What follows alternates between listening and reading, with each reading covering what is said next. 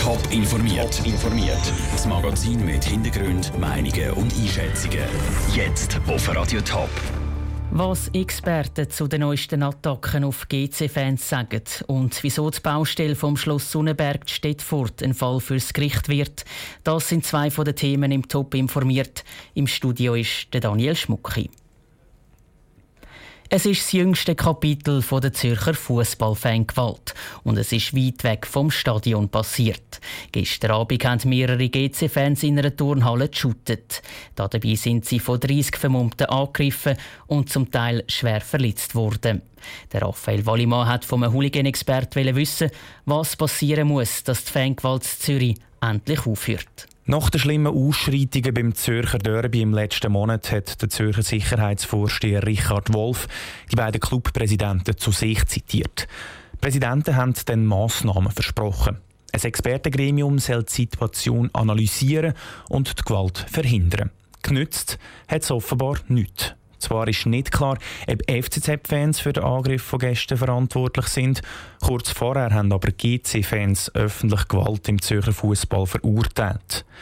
Um diese Gewalt zu verhindern, sind vor allem Clubs gefordert, findet der Ex-Polizist und Hooligan-Experte Dolf Brack die Präsidenten der Club, die sagen, wir brauchen die Fans, die singen und machen, die machen die Stimmung und das müssen wir haben, sonst kommt das Publikum nicht. Wenn ich einen Match schaue, gehe ich nicht wegen dem Singen und wegen dem Johlen, sondern da will ich Fußball sehen. Ich bin ein Vertreter, dass es nur Stadien mit Sitzplatz gibt, ist einfach die Sicherheit viel besser. Nur so können laut dem Delf Brack die gewaltbereiten Fans aus den Stadien verbannt werden.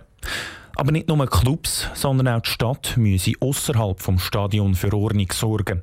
Die Fanmärsche von den Fans vor und nach dem Spiel sollen verboten werden. Das widerspricht natürlich dem Gesetz. Es ist wie eine unbewilligte Demonstration. Also wenn da 700 oder 800 durch die halbe Stadt durchlaufen und johlen und machen und so, dann ist das sicher nicht so, dass die Polizei jetzt bei denen einfach muss die Augen zumachen, sondern die müssen eben auch radikal eingreifen und das verbieten. Für die Elf Brack ist klar, die Zusammenarbeit zwischen Clubs und Stadt muss noch besser laufen.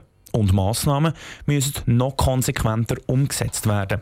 Von alleine lösen sich Gewaltprobleme der Fußballfans nicht. Der Beitrag von Raphael Wallimann. Das Sicherheitsdepartement der Stadt Zürich hat sich auf Anfrage nicht zum Fall äußern. Zuerst muss geklärt werden, wer hinter dem Angriff steckt. Von den beiden Fußballclubs ist bis jetzt niemand für eine Stellungnahme erreichbar gewesen. Lang hat die Bevölkerung darauf gewartet. Seit drei Jahren wird das Schloss Sonnenberg Stettfurt renoviert. Die Bauarbeiten sind aber auch ein Grund für einen wüsten Streit zwischen dem Schlossherr und der Gewerkschaft Unia. Am Nachmittag kommt es darum das Frauenfeld zum Gerichtsprozess. Sandra Peter, um was geht es genau in diesem Prozess? Im Prozess geht es eigentlich um Persönlichkeitsschutz. Die Bauarbeiten auf dem Schloss die gehen ja schon länger, nämlich seit drei Jahren. Und die Unia kritisiert, dass dort schlechte Löhne gezahlt werden.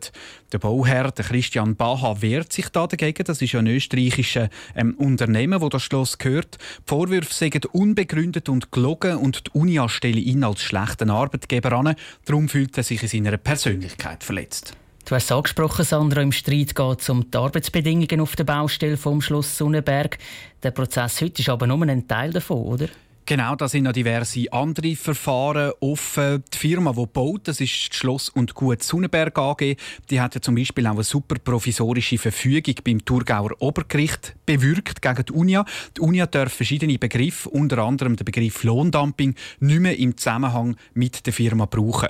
Und auch UNIA-Mitarbeiter sind angezeigt worden wegen Persönlichkeitsverletzung und wegen unlauterem Wettbewerb. Da läuft also noch sein oder andere Verfahren.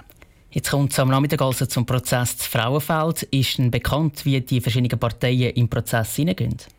Ja, beide gehen sich kämpferisch und siegessicher. Also die Unia ist überzeugt, dass sie nicht gelogen hat und ihre Vorwürfe kann beweisen vor Gericht.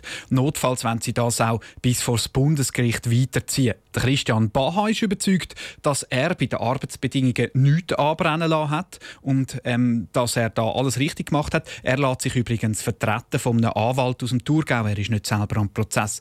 Sein Credo ist laut seinen eigenen Aussagen, glückliche Mitarbeiter sind gute Mitarbeiter Mitarbeiter und das gilt selbstverständlich auch für Schloss Sonnenberg. Die Fronten sind also ziemlich verhärtet. Danke für das Update, Sandro Peter. Der Prozess vor dem Bezirksgericht Frauenfeld geht am 2 los. Radio Top ist vor Ort und berichtet. Der Biber breitet sich immer mehr aus im Kanton Zürich. Allein in den letzten drei Jahren hat es über 100 Biber mitgegeben.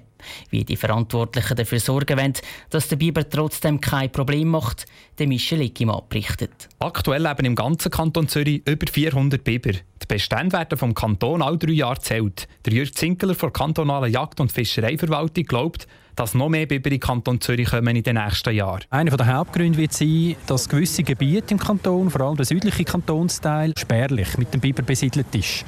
Und dort bietet es sich an, ausgehend von der Rüss, ausgehend auch von der Limit oder sogar von der Glatt, dass dort zusätzlich neue Gewässersysteme besiedelt werden können, weil das Potenzial wäre dort noch vorhanden. Der Biber sei im Kanton Zürich grundsätzlich willkommen, sagt der Urs Wegmann von der kantonalen Biberfachstelle. Aber nicht überall. In stark überbauten Gebieten stört der Biber. Der Urs Wegmann will dem Biber trotzdem nicht zu viele Steine in den Weg legen. Die Biberpopulation kann man eigentlich nicht einschränken. Da gibt es im Moment auch keine gesetzlichen Grundlagen. Und es macht auch wenig Sinn, äh, zum Beispiel Biber einfangen oder töten. Was wir probieren, ist dort, wo der Biber sich entscheidet, wenn er sich irgendwo will niederlassen will, dass wir technische Lösungen suchen, zum Beispiel die Höhe von einem Damm begrenzen. Besonders viele Biber gibt es im Wieland. Die Winterthur hat die Fachstelle bis jetzt noch keine Biber gesehen. Aber sie sind im Döstal sehr nahe vor der Stadt. Der Michel Eckimann hat berichtet. Mehr Informationen zu der Biberpopulation im Kanton Zürich gibt es auf toponline.ch. Top informiert, auch als Podcast. Mehr Informationen gibt es auf toponline.ch.